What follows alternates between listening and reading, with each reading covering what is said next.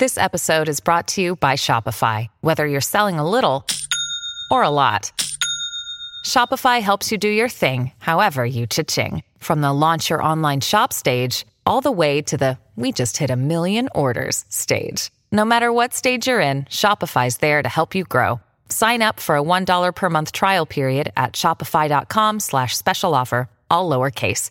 That's shopify.com slash special offer. Es noticia en NTN 24. Hola, soy Gustavo Alegret y en cuestión de poder hoy hablamos con el abogado constitucionalista Joseph Malouf y el analista conservador Alfonso Aguilar sobre el fallo de la Corte Suprema de Estados Unidos que bloquea la decisión de Donald Trump que buscaba terminar el programa DACA para jóvenes soñadores. Tenemos que apreciar el hecho que Estados Unidos es un país de leyes y cuando hay un programa tan importante y que impacta a cientos de miles, si no millones de personas, hay procedimientos que la ley requiere que tienen que seguirse antes de poder cancelar un programa. Como te digo, el presidente canceló esto de una manera súbita, sin preparación y más importante, sin justificación.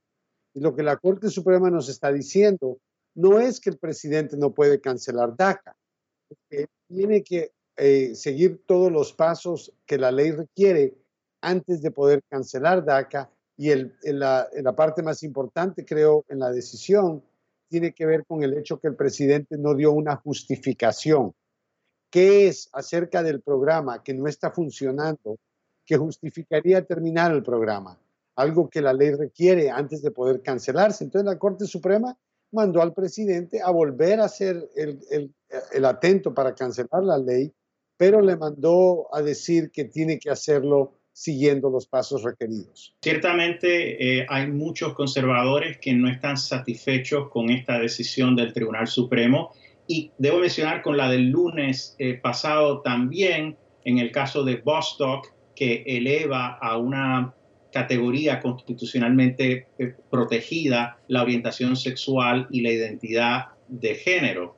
Eh, y que hayan sido jueces nombrados por republicanos los que hayan redactado las opiniones. En el caso del lunes fue el juez Gorsuch eh, y el juez Roberts votó a favor, votó con la mayoría y en esta decisión sobre DACA pues es Roberts el autor de la decisión. O sea que hay, hay mucha molestia eh, pero al mismo tiempo el presidente Trump, presidente Trump ha reaccionado diciendo que, que, no está satisfecho con las decisiones y que esa es otra razón para que los conservadores lo apoyen, para asegurarse que se puedan nombrar eh, mejores jueces conservadores al Tribunal Supremo.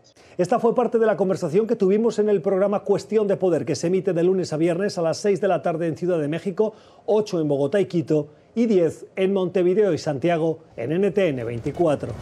NTN 24, el canal internacional de noticias con información de interés para los hispanos en el mundo.